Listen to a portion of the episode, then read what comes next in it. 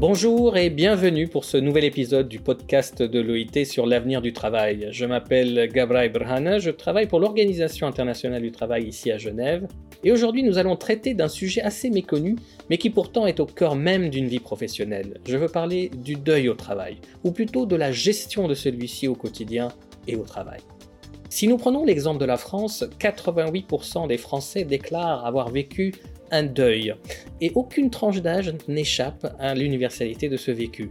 12% des personnes en deuil déclarent avoir contracté une maladie ou qu'une maladie antérieure s'est aggravée suite au décès d'un proche. Un chiffre en constante augmentation. Alors que faire? Quels sont vos droits? Quelles sont les démarches d'accompagnement qui existent? Bref, comment s'en sortir?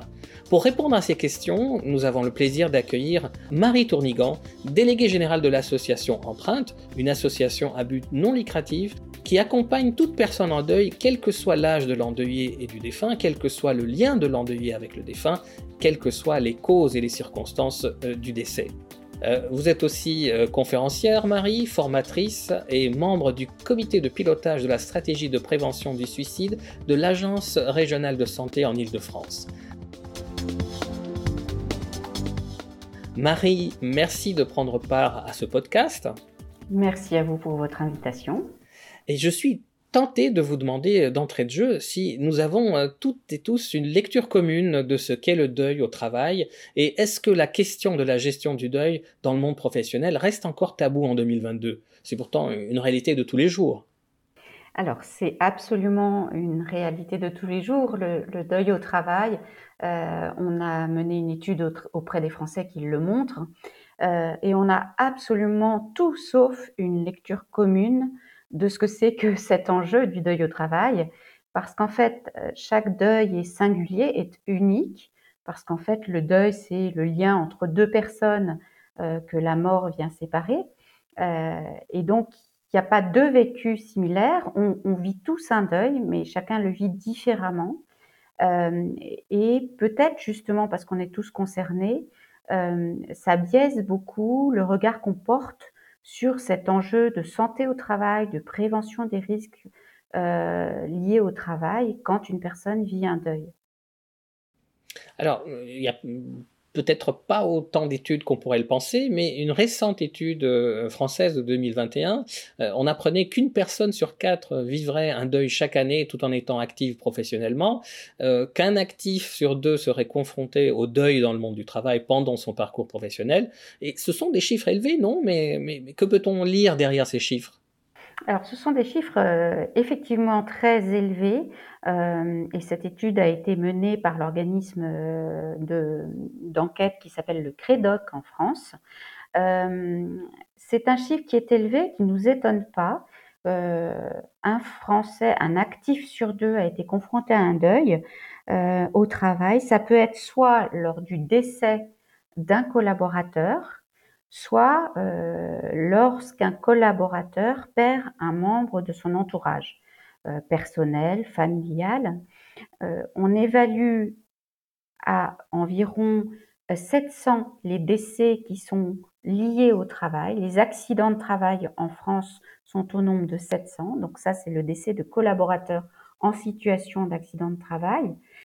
En revanche, évidemment, bien plus nombreux sont les autres deuils qu'on peut vivre au travail qui ne sont pas forcément du fait d'un accident de travail, ça peut être le décès d'un collaborateur suite à une maladie. Ça peut être aussi euh, un collaborateur qui perd l'un de ses parents, qui perd un grand-parent. On a aussi vu dans cette étude que les jeunes ne sont pas épargnés euh, par les situations de deuil, puisque euh, un grand pourcentage des jeunes déclarent avoir vécu un deuil et, et, bien souvent d'un grand-parent. Donc il n'y a vraiment pas de tranche d'âge qui soit protégés euh, du fait de vivre un deuil. Et c'est des chiffres qui cachent des réalités nombreuses et très diverses. Alors on va peut-être y revenir sur les conséquences du deuil euh, pour un actif.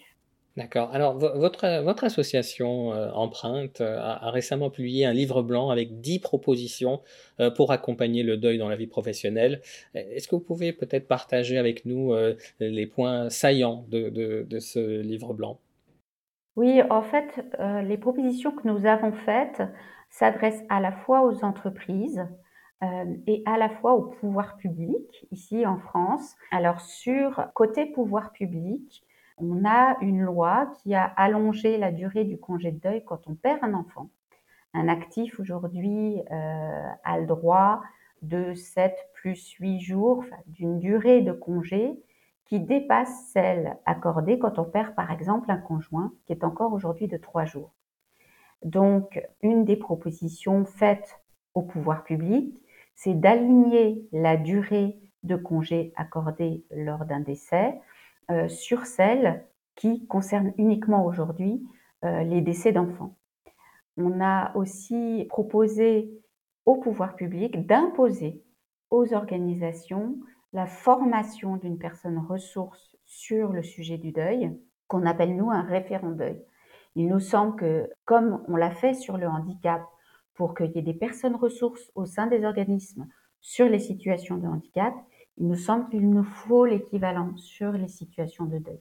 Donc ça, c'est les propositions majeures au pouvoir public. Euh, sur les propositions aux entreprises, euh, nous recommandons de créer des protocoles en fait de bonnes pratiques au sein des organisations qui soient conçus par des comités euh, spécifiques dédiés à l'organisation de ces protocoles pour anticiper les situations et pas attendre leur survenue euh, pour savoir comment on va annoncer un décès, comment euh, on va euh, proposer d'assister ou pas à des obsèques, comment on va informer sur les démarches, comment on va prendre soin du collaborateur dans la durée. Tout ça, c'est des choses qu'il faut anticiper. Voilà, donc ça, c'est les éléments clés de nos propositions qui émergent des constats, notamment faits par les études avec le CREDOC. D'accord. Alors, ce qui est, intéressant aussi, donc euh, au-delà des, points, clés que vous venez de, mentionner, euh, on peut aussi essayer de voir comment mettre en place une, politique de gestion des deuils, notamment en entreprise ou, comme vous dites, dans le secteur public, en association ou dans les grandes organisations internationales. La question que toutes ces entités euh, pourraient vous poser, c'est comment faire en sorte que ce ne soit pas perçu comme un coût, mais plutôt un investissement. Absolument. Alors, ça rejoint vraiment hein, tous les sujets euh, euh, prévention des risques psychosociaux, euh, que ce soit, alors en France, ça a beaucoup évolué. par exemple, les aidants sont reconnus dans leur situation personnelle hein, et dans les conséquences de cette situation d'aidance sur leur capacité à, reprendre le travail.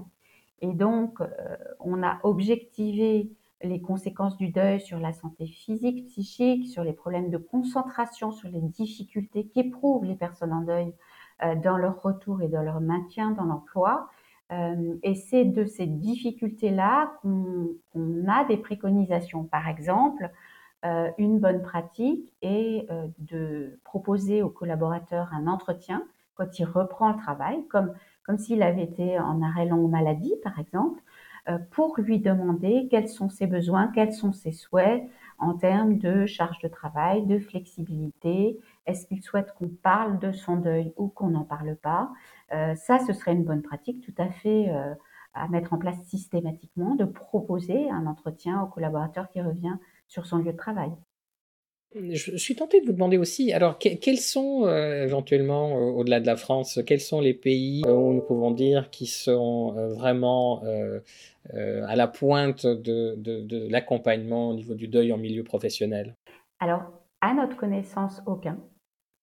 Radicalement aucun. Ça a le mérite d'être honnête. Ça ça a le mérite d'être honnête. Peut-être que les besoins ne sont pas les mêmes partout. C'est-à-dire que peut-être, et ça je ne serais pas à même de vous en parler.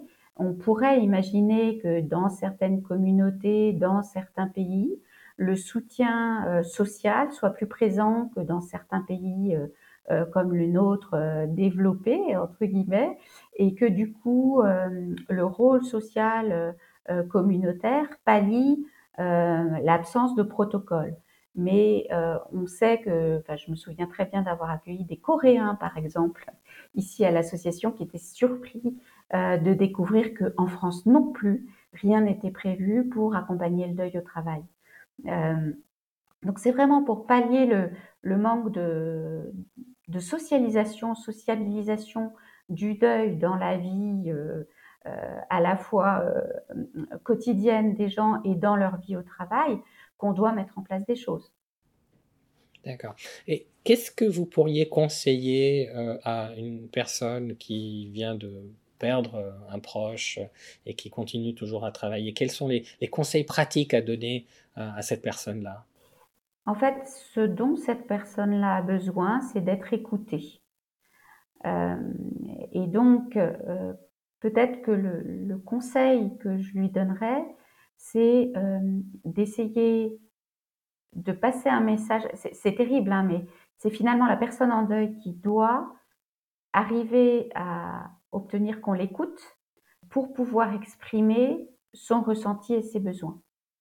Donc c'est vraiment de solliciter même son manager de proximité, quel qu'il soit, pour dire euh, j'aurais besoin de prendre un moment avec toi pour te raconter ce qui s'est passé, pour que tu comprennes où j'en suis, pour que tu ne juges pas ma façon d'agir, pour que tu entendes euh, que je peux avoir une perte d'efficacité, pour que tu entendes aussi ce que j'ai appris de cette expérience, ce que ça m'a apporté euh, ce en quoi je suis plus riche aujourd'hui, que tu puisses aussi l'entendre. Voilà, donc c'est vraiment euh, dans l'expression de son propre vécu auprès des collaborateurs qu'on arrive petit à petit à adapter le collectif à ce qu'on vit de façon très intime. Donc par exemple, si on ne souhaite pas en parler, si on ne souhaite pas qu'on nous en parle, eh bien il faut le dire. C'est ça le meilleur conseil que je pourrais donner, je crois. D'accord. Évidemment, beaucoup plus euh, facile à dire qu'à faire. C'est pour ça qu'il revient, à mon avis, aux organisations, à notre avis, hein, aux organisations, de se former, d'être sensibilisés aux besoins qu'est celui euh, de chacun, et donc à cette souplesse et à ce regard ouvert et non jugeant. Certains collaborateurs vont revenir au travail le lendemain du décès de leur enfant parce que c'est vital pour eux. Et il ne faut pas que l'organisation soit jugeante par rapport à ça. Donc il faut vraiment faire un travail de fond sur les connaissances et les représentations qu'on a du deuil dans le milieu professionnel. D'accord. Euh, dernière question. Quel est vraiment le, message? S'il y avait un, seul message à faire passer aux directions, aux services euh, des ressources humaines, aux cadres, aux collègues euh, lors d'un décès d'un employé ou d'une employée, pour accompagner cet employé ou cette employée lors, d'un décès, dans son entourage Quel est vraiment le message fort? Moi, je crois qu'il faut se dire, et il faut dire à toute personne euh, qui, dans le cadre de son travail, rencontre une personne en deuil, vous ne pouvez pas savoir ce qu'elle vit. Vous ne savez pas ce qu'elle ressent. Même si vous-même avez perdu un mari et que cette personne a perdu un mari, vous n'êtes pas à sa place. Donc, vous ne pouvez pas préjuger de ce qui se passe pour elle. Donc, vous ne pouvez que lui demander ce qu'elle souhaite, ce dont elle a besoin, et c'est en étant à son écoute que vous serez aidant. Marie Tournigan, merci, merci beaucoup pour votre, pour votre expertise, pour votre honnêteté, pour les, solutions concrètes que, que, vous venez de, présenter et, les recommandations à suivre évidemment. Euh, nous avons énormément appris. Plus facile à dire qu'à faire. Effectivement, c'est pour ça qu'on sort un guide, justement, hein, il sortira à la Toussaint chez nous, un guide d'œil au travail qui sera un outil pour les organisations pour savoir quelles sont les bonnes pratiques, mais surtout les bonnes questions à se poser euh, pour favoriser le retour et le maintien dans l'emploi après un deuil. Ben voilà, vous nous aurez appris en tout cas que la, gestion du deuil est une question euh, pressante et d'intérêt général qui mérite évidemment toute notre attention dans, le monde du travail. À notre public, merci de nous avoir rejoints pour ce podcast et si, vous souhaitez évidemment euh, obtenir plus d'informations sur l'accompagnement du deuil en milieu professionnel, vous pouvez consulter notre site web à l'adresse euh, voices.alo.org et j'espère évidemment que vous nous rejoindrez à nouveau lors du prochain épisode du podcast de l'OIT sur l'avenir du travail.